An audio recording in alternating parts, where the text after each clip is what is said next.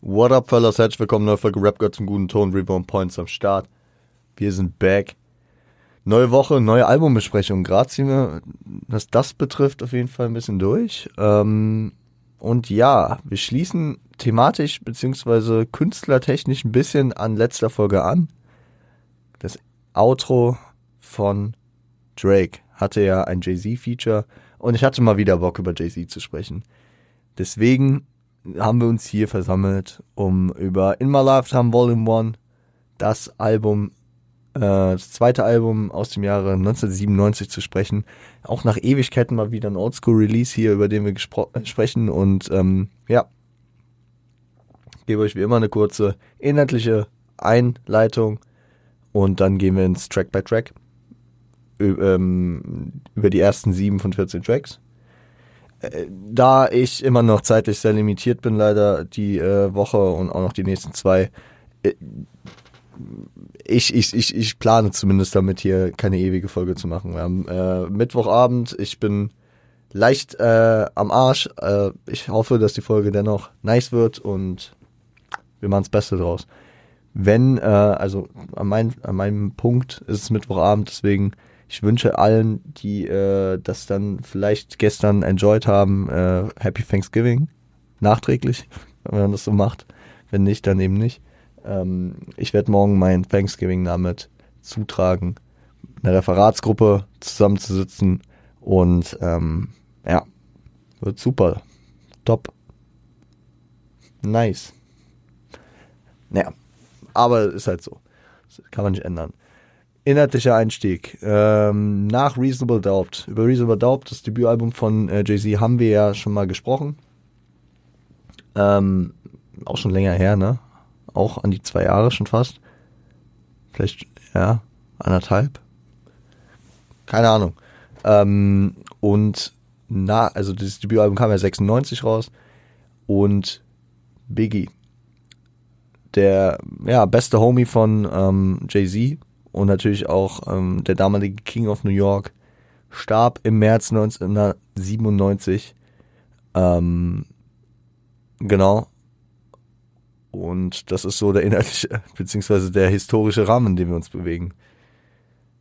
Man kann noch dazu sagen, äh, 1997 äh, hat Rockefeller Records, das Label von Briggs, Dame, Dame Dash und, ähm, und Jay-Z, äh, die Def Jam Distribution bekommen, also wurde, also wurde fortan, beziehungsweise zumindest dieses Album wurde auch von Def Jam äh, distributed. Was das heißen soll? Ja, Def Jam, großes Label, gute finanzielle Möglichkeiten.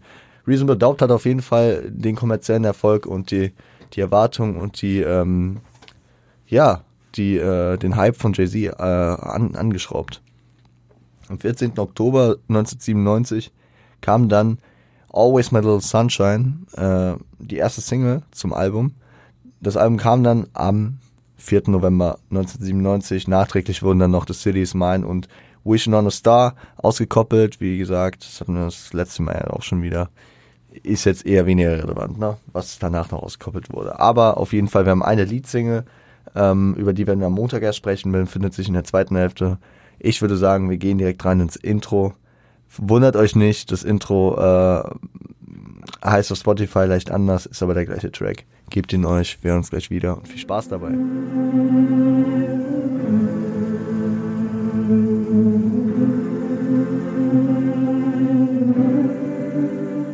Intro, a million and one question, rhyme no more. Oder wie er auf Spotify heißt, und ich weiß nicht warum äh, Medley Intro. Ja. Es ist kein äh, gecreditetes Feature, aber Pain in the Ass hat Vocals zugestimmt. Werden wir gleich nochmal drauf eingehen. Im Intro ist er zu hören. DJ Premier, aka Primo, die Legende, hat äh, den Track produziert und gesampelt wurde Break Up to Make Up von Ferrante und Teicher. Damn. Safe anders ausgesprochen. Uh, Don't Let Me Be Lonely Tonight von Isaac Hayes und Only in a Million von Alia. Damn. Alia äh, hört man in, äh, in der Bridge, die, die Vocals. Beziehungsweise auch in den Beat eingearbeitet. Sehr, sehr nice. Dieses Emilia. Genau. Ich habe keine Ahnung, warum der Track auf Spotify anders heißt. Wie gesagt, ähm, der Splitname umfasst den Inhalt eigentlich recht gut. Ne? Ähm, der erste Part, One in a Million Questions. Ähm, nee, a Million in One Question, ne? A Million in One Question. Stellt, ähm, stellt so den Inhalt des ersten Parts ganz gut wider, weil der erste Part stellt sich, ähm, also stellt sich, stellt viele Fragen zusammen, so. Das kann ich schon mal in Notizen lesen die sich äh, Neider und Hater über Jay-Z stellen. Ne? Mit dem aufkommenden Erfolg, viele Neider und Hater fragen sich, alles mögliche, kommerzieller Erfolg, ist die Uhr echt? Äh, läuft das so und so und so. Ganz klassisches Ding, was man im Hip-Hop häufig sieht. Äh, ich ich würde schon fast meinen, dass das hier so mit der Blueprint dafür war, das so zu machen, aber heutzutage ist es gang und gäbe, dass da häufige Fragen, also beziehungsweise so, so Fragen äh, angedeutet werden, die auch natürlich die äh, Relevanz eines Künstlers untermalen, ne? Dass sich Leute diese Fragen stellen und dass man vielleicht auch so arrogant ist, äh, diese nicht zu beantworten oder ja, nicht ernsthaft zu beantworten, da ein bisschen ein, äh, ein offenes Rätsel draus zu machen, äh, gibt, gibt häufig ähm, konzeptuell ein bisschen Sinn. Der zweite Part ist dann eher Ansage, also Rhyme No More ergibt auch Sinn, ne? also eine Aufforderung, nicht mehr zu rhymen an andere.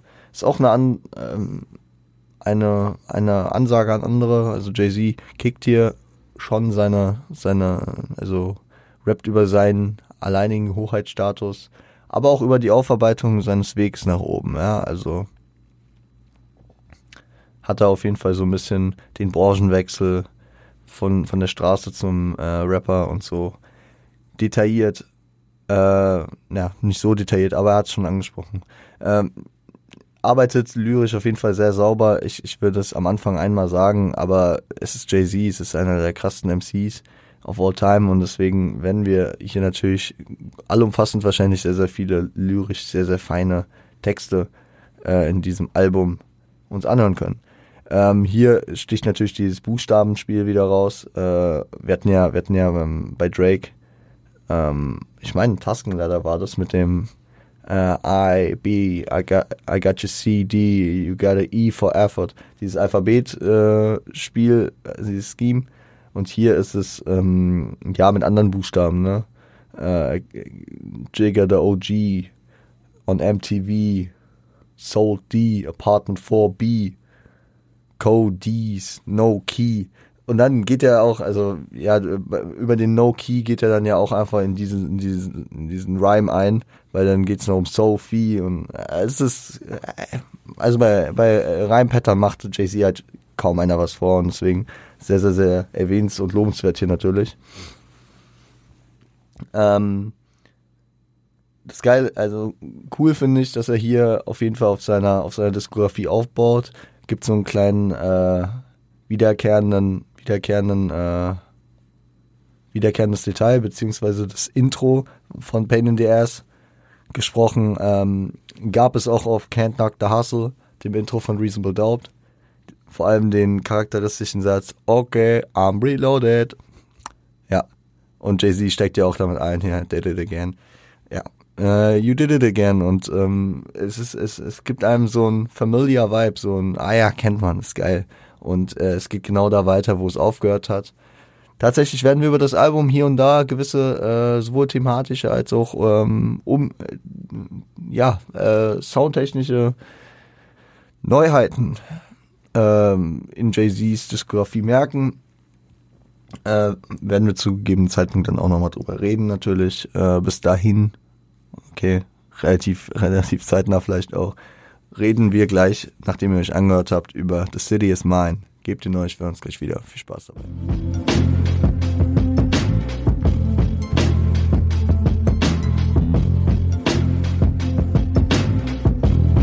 The City is Mine Uh, featured Blackstreet, RB-Gruppe auf jeden Fall. Uh, Ted Riley hat es produziert und sampled You Belong to the City von Glenn Fry und You're Gonna Make Me Love Somebody Else von The Jones Girls. Ähm, ist ein Zusammenspiel aus der gegebenen äh, RB-Hook von, von äh, von Black Streets und, äh, und, und den Rap-Parts von Jay-Z. Kommt eigentlich ganz gut. Ist nicht unumstritten Genauso wie das Album an sich. Das kann man hier eigentlich ganz gut mal, mal erwähnen, dass das Album auf jeden Fall sich in eine Richtung entwickelt, wo viele ähm, sehr kritisch dem gegenüberstehen, weil sie das äh, als gewollter Kommerz anprangern. Ne? Also dass, dass Jay-Z sich da verkauft, äh, sehr, sehr ähm, den roughen Rapper zurückpackt und dafür äh, kommerziell sehr, sehr groß auffährt.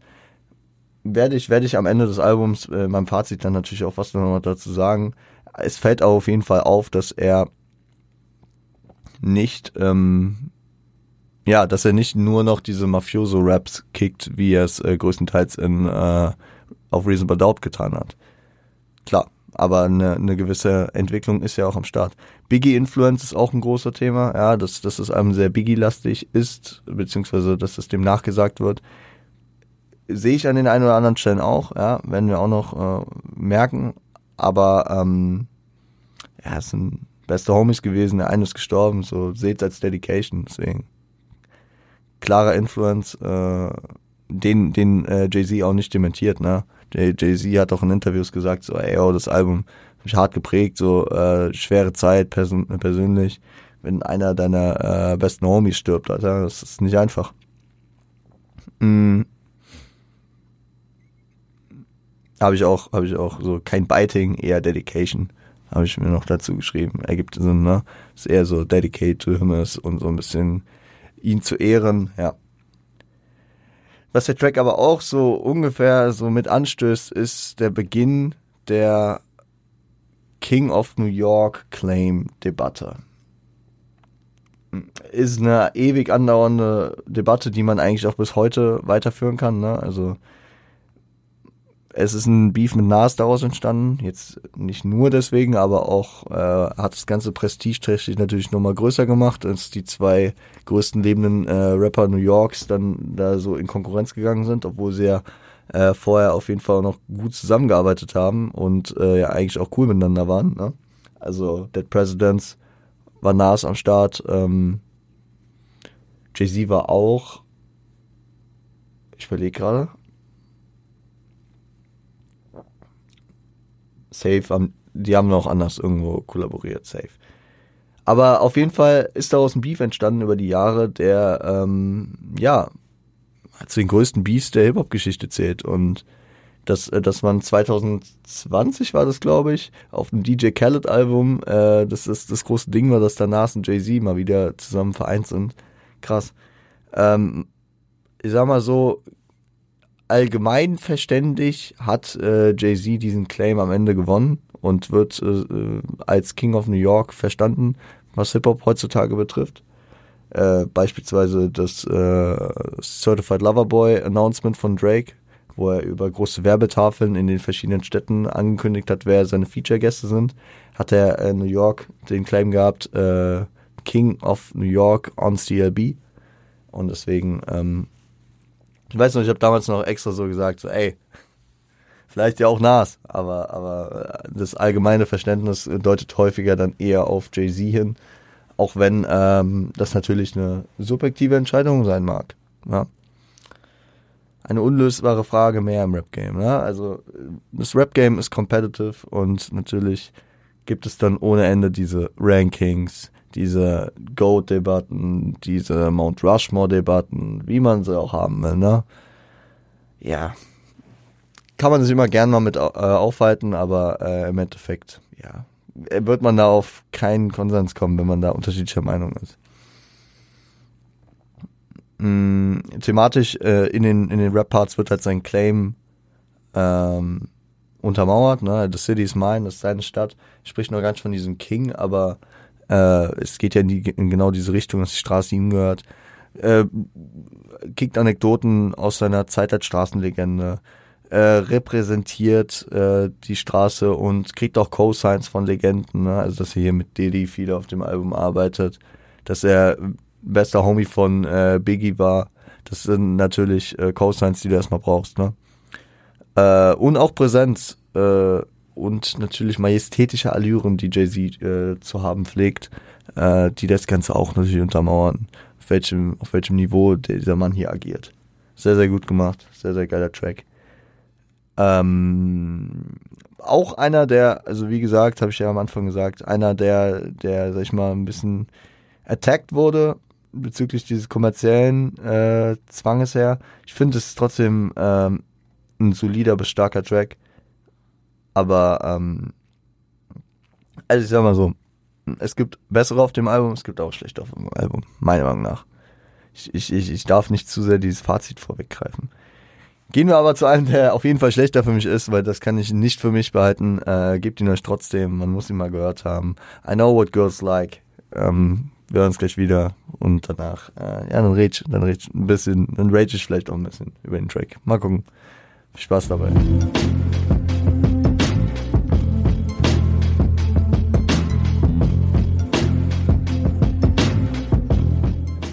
Fellows. Ähm, I Know What Girls Like.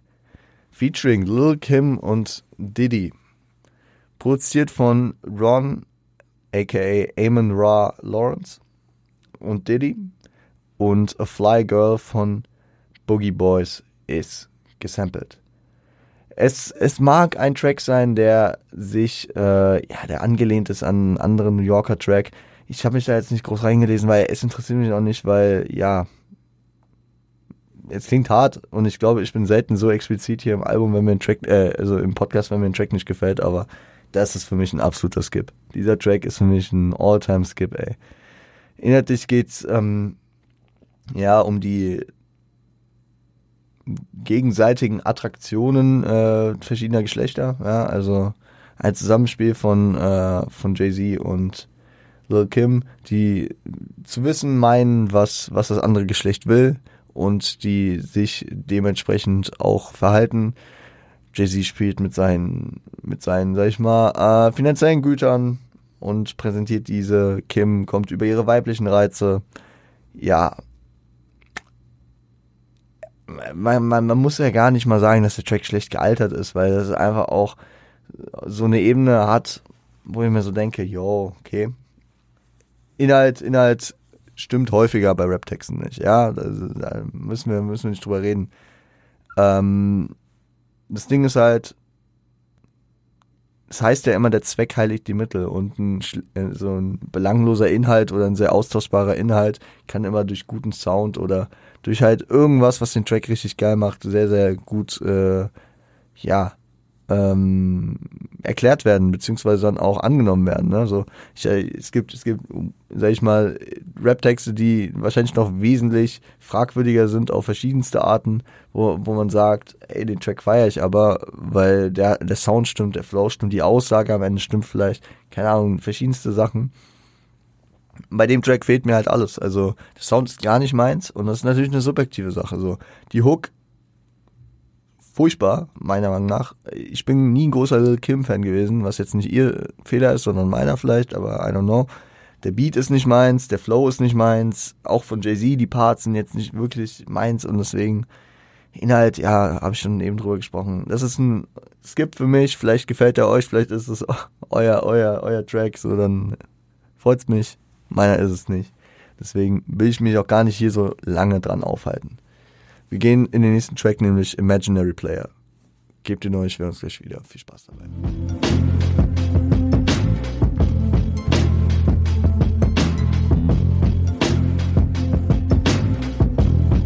Imaginary Player, produziert von Dave, aka Prestige Vanderpool und sampled Imaginary Playmates von äh, Renee und Angela, I guess die Aussprache von den Sample, äh, Sample-Künstlern immer ganz, ganz wild.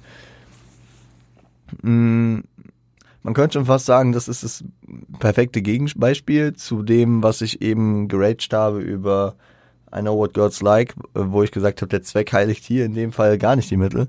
Weil hier tut er es so ungefähr, weil kann man auch nicht auf der Ebene so runter machen, weil der Inhalt jetzt nicht so schlecht ist. Ne? Also ist halt ein sehr, ja, nicht groß ausgefallener Inhalt, so kreiert aber einen geilen Sound und ist deswegen auf jeden Fall ein Track, der auch in eine Playlist rutscht. Ähm, er stellt sich halt als den Imaginary Player dar. Lifestyle, Hood-Verbindung, Ticker-Legende, Erfolg, Fame, Geld, alles drumherum.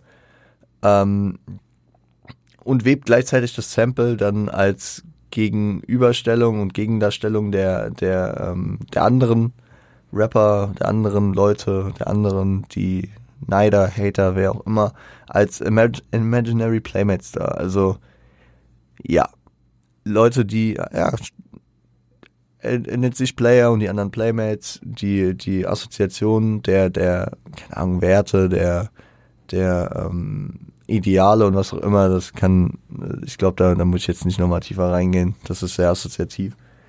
Und ähm, natürlich, wenn, wenn irgendwo nur ein geringster Bezug zu Kendrick zu ziehen ist, dann ist der für mich auch zu ziehen. Wir haben vor nicht allzu langer Zeit, nämlich gerade als wir aus der Sommerpause kamen, über zu Pimple Butterfly gesprochen und da ist natürlich, äh, beziehungsweise aus diesem Track hier, aus Imaginary Player, ist äh, ein Bezug von Kendrick gewesen auf dem Album, auf To Pimp Butterfly, nämlich, wenn ihr euch erinnert, habe ich auch angesprochen, in Hood Politics ähm, spricht der spricht Kendrick am Ende äh, darüber, dass er mit Jay-Z an einem Tisch sitzt und der äh, sich sich darüber, also der, dass der sich ein bisschen darüber lustig macht, beziehungsweise es sehr lustig findet, dass ähm, wie wie ein Verse äh, ja das äh, das Game auf den Kopf stellen kann. Und was sagt Jay-Z hier? It's funny how one verse can fuck up the game. Darauf hat sich Kendrick damals bezogen, beziehungsweise ja, damals ist er auch Vergangenheit, auch, auch wenn das natürlich ein tieferer Rückbezug ist. Ähm, lustigerweise war diese Anspielung von Kendrick natürlich auf den äh, Control-Verse bezogen gewesen, also den Verse, den er äh, auf dem Track mit Big Sean und Jay Electronica gekickt hat, wo er ähm, ja mitunter so die halbe Rap-Szene gedisst hat. Lustigerweise auf dem Track äh, ja auch großes Aufsehen dadurch geprägt, dass er, ähm, dass er, ähm, dass er da auch nochmal sich an eine Line von Jay-Z angelehnt hat, die faktisch auch auf diesem Album hier ist, die wir im Ver äh, späteren Verlauf nochmal ansprechen werden. Ich mache hier einen kleinen Cliffhanger rein, wir werden am Montag erst darüber sprechen, aber äh, behaltet es im Hinterkopf, vielleicht wisst ihr auch, welche Line ich meine, aber ähm, ja, vielleicht fällt es euch auch auf, wenn ihr das Album nebenbei hört. Kann ja sein. Mal gucken. Stell ich euch hier noch Aufgaben, ey. Nach über 200 Folgen müsst ihr auch mal ein bisschen mitdenken hier, Leute. Aber auf jeden Fall Imaginary Player, ein geiler Track, ähm, auf jeden Fall ein Classic, den man, den man auch gerne einfach von der Soundästhetik hört, der einen geilen Vibe kreiert und ja, typisches, typisches äh, Braggen über den eigenen Status, was man vor allem bei Jay-Z sehr, sehr gut und sehr, sehr häufig kennt und sieht. Und das ist äh, ja ein sehr, sehr nicer Track. Gebt ihn euch, wenn ihr es nicht getan habt, wie gesagt. Und gebt euch auch den nächsten direkt im Anschluss. Äh, Street is watching.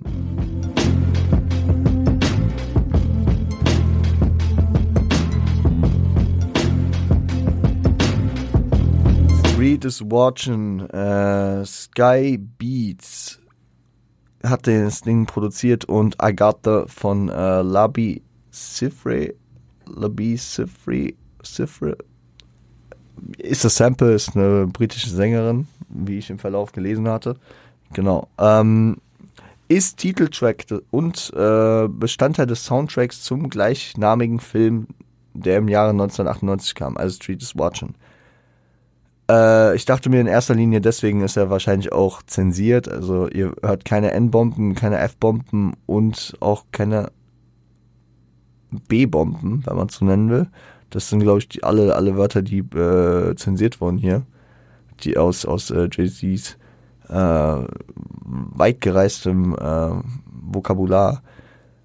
Aber ähm, ich habe dann auf Genius gelesen, dass, dass es tatsächlich ein Versprechen war, was Jay-Z einhalten musste, äh, dass die eben besagte äh, Labi Cifre oder wie auch immer äh, das Sample äh, freigibt. Also sie wollte, dass, dass äh, da nicht gecast wird, da keine äh, Schimpfwörter zu hören sind und ja, deswegen wurde es so durchgezogen.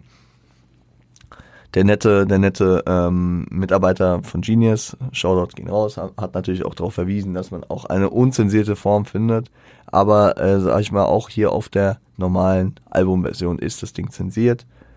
Genau. Und ich finde, es hat schon fast eine gewisse Soundästhetik, die es mitbringt. Ich hasse es, wenn ich, wenn ich das, äh, die falsche Albumversion geöffnet habe und, und dann äh, das ganze Album zensiert ist, weil das da meistens halt auch soundästhetisch dann halt irgendwie so nachbearbeitet ist. Ne? Also du hast dann richtig, richtig Probleme im, im Duktus und das hört sich scheiße an. Aber, aber ähm, hier ist es ja wirklich in der Produktion mit praktisch so dahin entwickelt worden und äh, mal als Alleinstellungsmerkmal vielleicht auch gar, gar nicht mal so schlimm. Auf jeden Fall. Also es hätte mich nicht gestört, wenn, wenn, wenn er es nicht zensiert hätte. Aber es stört mich jetzt auch nicht groß, dass es zensiert ist, wie gesagt. Mm, hier geht es auf jeden Fall mal um die negative Seite von Erfolg für jemanden, der auf der Straße ist. Jay-Z äh, prahlt ja immer ohne Ende mit seinem Erfolg und auch mit seinem weiterlaufenden Straßenimperium. Das, äh, hier hier geht es auf jeden Fall mal um die negativen Seiten, um die Schattenseiten davon, weil ähm, er mit einer Zielscheibe auf dem Kopf praktisch herumläuft, ne? Gefühlt, weil jemanden seines Kalibers oder ihn umzubringen oder ihn fertig zu machen oder abzuziehen oder was auch immer, äh, würde auf jeden Fall Fame und Respekt auf der Straße einbringen. Ähm, so, so eine Situation kann, wie im Falle Orlando, Orlando Anderson hieß er, glaube ich, äh, kann auch äh, schieflehen, ne? kann echt nach hinten losgehen. Ähm, Orlando Anderson, der, der Mann, der äh, zumindest, auch wenn der Fall nie äh, final gelöst wurde, äh, sich auch damit gewusst haben soll, dass er der Mörder von Tupac war. Äh, wo, glaube ich, auch nachgewiesen werden konnte, dass er in diesem Auto saß. Äh, der Mann ist, glaube ich, ein paar Monate später selbst äh, erschossen worden. Man munkelt auch äh, im Zusammenhang dessen damit, dass er ähm, Tupac erschossen haben soll. Aber auf jeden Fall, ähm, trotzdem gibt es Leute, die natürlich dieses Risiko in Kauf nehmen würden, um einfach der Typ zu sein, der, keine Ahnung, Jay-Z erschossen hat. So, ey. Ja, und deswegen ähm, begibt sich Jay-Z da natürlich in größere Gefahr mit, seinem, mit seiner Bekanntheit. Man könnte ihn auch repressen, man könnte ihn ausrauben, weil man weiß, der Mann hat Geld oder was auch immer. Ne? Also es sind äh, erschwerte, erschwerte Zustände. Gleichzeitig kann er aber auch durch seinen Fame und durch seine Bekanntschaft nicht anonym auf der Straße agieren und sich beispielsweise seine Feinde aus dem Weg schaffen. Ja, Street is watching, die Straße schaut zu. Ähm, und ja, laut Jay war das tatsächlich auch der letzte Track, den Biggie hörte. Ich weiß jetzt nicht, ob er das darauf bezogen hat, dass der allerletzte Track in seinem Leben war, den er gehört hat. Aber er hat das in einem Interview mal so beschrieben, dass, ähm, dass der erste Track war, den er auf dem Album stehen hatte. Und äh, der, der letzte Track, beziehungsweise das, das einzige dann halt auch war, worauf er von äh, Biggie noch ein Feedback bekommen konnte. Und das war anscheinend so, dass äh, Biggie den wirklich mm, in Dauerschleife hat hören wollen und äh, Jay-Z ihm dann schon so gesagt hat, ey Digga, dann nimm ihn, wenn du ihn so feierst und äh, wollte ihm den äh, Track abgeben. Ähm, ist ja aus bekannten Gründen dann letzten Endes nicht passiert, weil äh, Biggie ja äh, leider nicht mehr in der Lage gewesen wäre, das äh, zu verarbeiten. Auch wenn ich, wenn ich den Track höre, echt es mir vorstellen könnte, wie Biggie den rappt. Ja, also leichte Änderungen natürlich im Vokabular. Wahrscheinlich hätten, äh, wären da auch, sag ich mal, textlich nochmal zumindest Änderungen gewesen. Biggie hätte wahrscheinlich vielleicht auch nochmal ganz eigene Parts. Kann auch sein, dass er die nochmal ganz eigen geschrieben hätte und nur so die Vision von diesem Track aufgenommen hätte.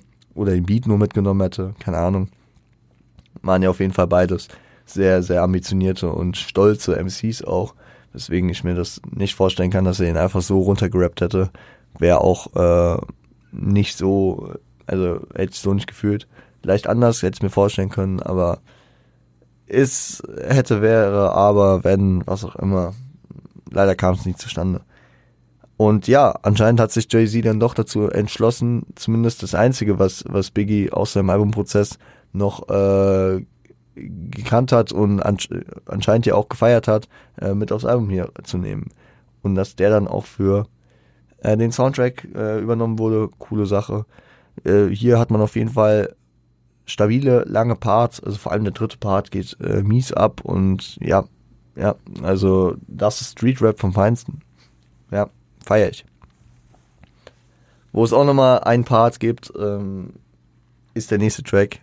Ähm, treue Hörer werden äh, die, die Hommage direkt erkennen. Es ist der Track äh, Friend of Foe 98. Gebt ihn euch, wir hören uns gleich wieder.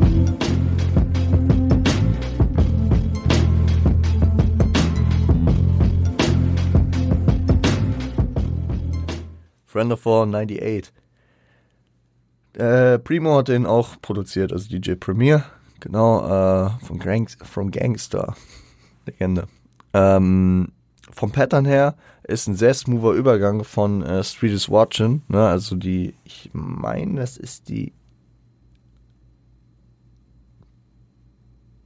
Kick?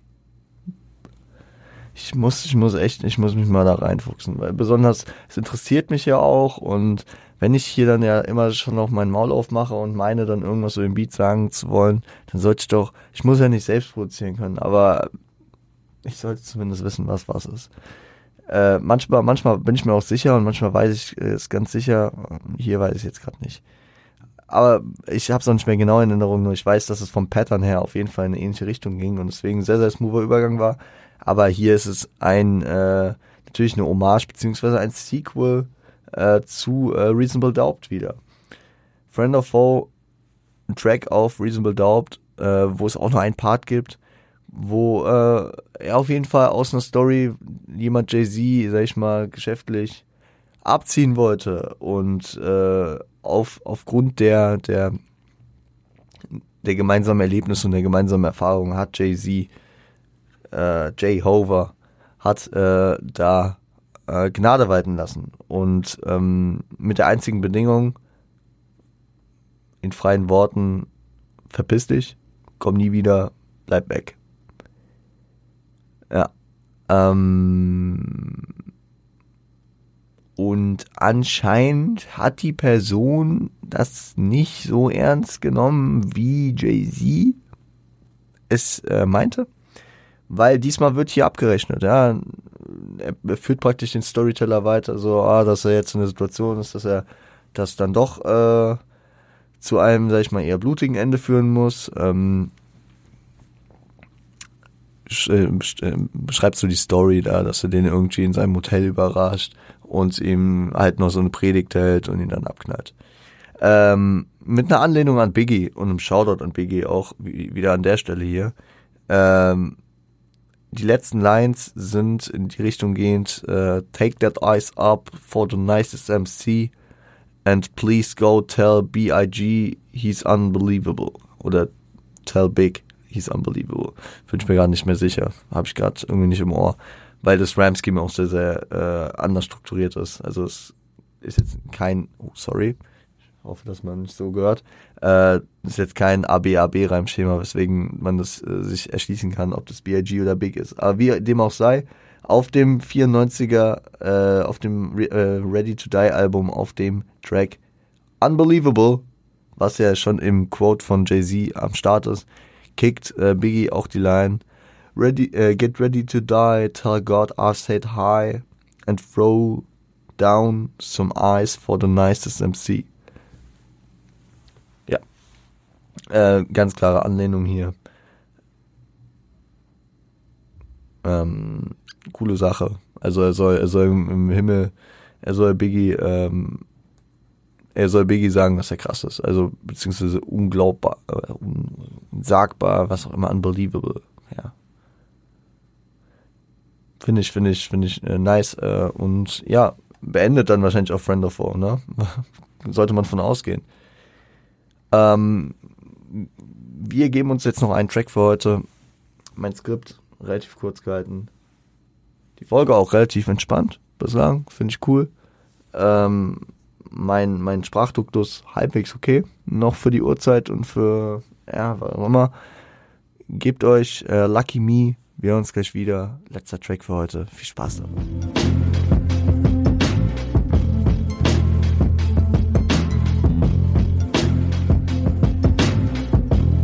Lucky Me, produziert von Stevie J und Buck Wild. Ähm, wir haben häufig, dadurch, dass wir die äh, Albenbesprechungen ja zumeist unterteilen, haben wir echt kein Glück mit, da haben wir einen guten Track, wo es Sinn ergibt, dass wir, dass, also so einen guten Cliffhanger und einen guten Aufhänger. Oder es sind zu ekelhafte Cliffhanger und dann passt das nicht alles ganz. Ich finde, ähm, bei Nothing Was the Same hat es sich sehr, sehr gut äh, angeboten mit, äh, mit From Time. Das hat sehr, sehr gut funktioniert. Und ähnlich, ähnlich kann man das äh, hier jetzt auch sehen, ist Lucky Me ein sehr, sehr gelungener Track, äh, um hier praktisch äh, die erste Hälfte ausklingen zu lassen und, und das erstmal sacken zu lassen, bevor wir dann am Montag über die zweite Hälfte sprechen. Ist ein sehr bedächtiger äh, Track, der wieder, wie auch schon auf Street is Watching, halt auf einer eher emotionalen als auf einer, als auf einer Gangster-Ebene, also als auf einer Street-Ebene, die Schattenseiten des Erfolgs äh, ähm, aufweist. Nicht alles, äh, was Gold, äh, nee, nicht alles, was glänzt, ist Gold. So eine, so eine Line, die mir da auf jeden Fall im Kopf geblieben ist aus der Hook, die äh, er da einfach mal reingekickt hat. Ähm, ja, generell Umstände, die das, die der ganze Erfolg mit sich bringt. Ob das jetzt Sachen sind wie in Street is Watching, dass er ähm, natürlich ein großes Ziel auf der Straße oder generell äh, widerspiegelt. Ne? Man, man ist äh, man ist mit Aufmerksamkeit und mit Fame natürlich auch äh, ein Target für gewisse Leute. Für gewisse Straftäter, Straftäter schon, für gewisse Verbrechen, die man an denen verüben könnte, Erpressung, was auch immer. Ähm, ja, man kann sich denken, was gemeint ist. Aber ähm, beispielsweise auch, dass, äh, dass er sich hier beschreibt als ich bin über 20 und habe keine Familie beziehungsweise keine Kinder, wie auch immer, weil ähm, dieses ganze Leben, was du als äh, Person des öffentlichen Lebens führst, ist vielleicht auch gar nicht so äh, darauf ausgelegt, zumindest zu dem Zeitpunkt denkt er so in die Richtung. Später wird er ähm, in Kombination beziehungsweise zusammen mit äh, Beyoncé dann auch Vater. Ähm, also mit seiner Frau Beyoncé, dann auch Vater, ne? Und ähm, aber dieses Thema persönliches Leben und Familienleben ähm, begleitet äh, hier und da immer mal wieder seine Diskografie. Werden wir irgendwie über den Verlauf sicherlich, wenn wir nochmal über Jay-Z-Projekte sprechen, äh, mehr darüber erfahren. Ist mir nur recht präsent, besonders auch über sein bis dato letztes Album. Da, da, da, da war das Thema Familie auch wieder groß. Äh, Shoutout 444 Wer es nicht kennt, gerne abchecken. Irgendwann werden wir darüber sprechen hier. Und ähm, ja, es, ich, ich finde es ich find's sehr, sehr krass, weil er geht ja wirklich den Step und sagt, and pray hard, uh, none of my nephews wanna be a star. Damn, Bro. Also, das ist, auf einmal wirkt es richtig wie so eine Bürde, ne? Viele Leute werden da jetzt so sagen, so, ach ja, hab dich nicht so, also, ja, im öffentlichen Leben stehen ist so anstrengend und ja, der Reichtum, er ist so anstrengend, Geld haben ist so anstrengend. Leute, die nicht in die Richtung gehen, die können das häufig gerne nicht nachvollziehen und ich würde mich jetzt auch nicht als jemand darstellen, der im öffentlichen Leben steht groß. Nee, da sind wir noch nicht, Leute. Irgendwann vielleicht, ja, aber nee. Ähm, und natürlich sehe ich mich auch nicht als einer, der super reich ist, ne? Mir geht's gut, ich äh, kann absolut nicht klagen und äh, bin dafür auch echt dankbar, aber ähm, die, das Image, was Jay-Z natürlich auch repräsentiert, war damals schon das Großmogulen, was sich ja bis heute auf neue Ebenen nochmal multipliziert hat, ohne Ende. Und da, da ist der Neid und der, äh, das, ähm, der Neid steigt und ähm, das, äh, das Mitleid sinkt. Und deswegen wahrscheinlich auch Lucky Me, weil er, äh, weil er so als der, der, der, ähm, ja, weil ihm das äh, vor allem positiv zugeschrieben wird, natürlich, den Erfolg, den er hat. Und dass er sich wünscht, dass keiner seiner Neffen ähm, äh, mal Star werden will, untermalt schon so ein bisschen, dass er, dass er da eigentlich schon so, ja, dass, dass er da auch die Schattenseiten mit äh, sieht, ne? Ja auch ein interessanter Fact zu, zu der ganzen Geschichte und es ist ein tiefgründiger und sehr, sehr nicer Song und deswegen finde ich, ist es auch gerechtfertigt, das äh, hier anzubringen. Rap-Legende Lil Wayne hat mal gesagt, beziehungsweise sagt, dass äh, immer Lifetime Volume 1 eines seiner prägenden Hip-Hop-Alben ist und äh, Lucky Me sein absoluter Lieblingstrack sei. Äh, was ich da gelesen habe, hat er anscheinend im Nacken sich auch Lucky Me tätowiert und aufs Bein äh, ein Verse aus dem Album. Ja, krass. Äh, ist eine geile Abwechslung. Äh, ihr wisst, ich feiere ich feier ja auch das, das äh, sag ich mal, sehr laute und sehr ähm, herablassende, was Jay-Z in seinen in den meisten seiner Parts kickt und diese, dieses von oben herab, dieses äh, unantastbar, dieses ich bin reich und ihr seid's nicht und ich kann so ein bisschen lächelnd auf euch herabschauen und äh, euch darüber erzählen. Das feiere ich. Aber ich feiere ja generell, wenn Rapper dann auch mal ähm, inhaltlich dann nochmal sag ich mal, eine tiefere äh, Schicht eintauchen. Besonders, wenn sie es nicht immer tun. Ne? Es gibt auch viele Rapper, also man könnte ja von meiner Aussage eben darauf schließen, dass ich vor allem Rapper höre, die ja nur tiefgründige Musik machen. Nur Conscious Rapper und sowas. Nee. Nee, also gibt's safe auch. Ich höre auch Conscious Rapper, die, die jetzt eher im Groß, Großteil eher, äh, sag ich mal, diepere Themen behandeln aber es geht ja vor allem auch um die Entwicklung und um die Abwechslung bei einzelnen Künstlern, dass Künstler aus sich herauskommen, was einen Überraschungseffekt hat, beziehungsweise halt auch mal eine Abwechslung, die, die sehr, sehr nice hitten kann. So, und wenn so ein Jay-Z, der halt vor allem für, sag ich mal, eine andere, einen anderen Vibe bekannt ist, dann auch mal sowas kickt, dann ist das natürlich geil. Ja. Genauso wie ähm, ich es, was jetzt ein gutes Beispiel, ich es auch wieder geil finde, wenn, äh, wenn Drake mal wieder äh, krass rappt. So. Ja, Drake, Drake ist krass in seinen Pop-Shit oder RB-Sachen, die er macht. Äh, und ich, also, das ist jetzt sehr plakativ, ne? Und sehr, äh, sehr weit, also sehr groß gedacht. Aber natürlich könnten auch Leute sagen, ja, dann hör doch kein Drake, wenn du äh, Straßenrap hören willst. Oder wenn du, wenn du so eher wieder das roughe äh, Rappen hören willst.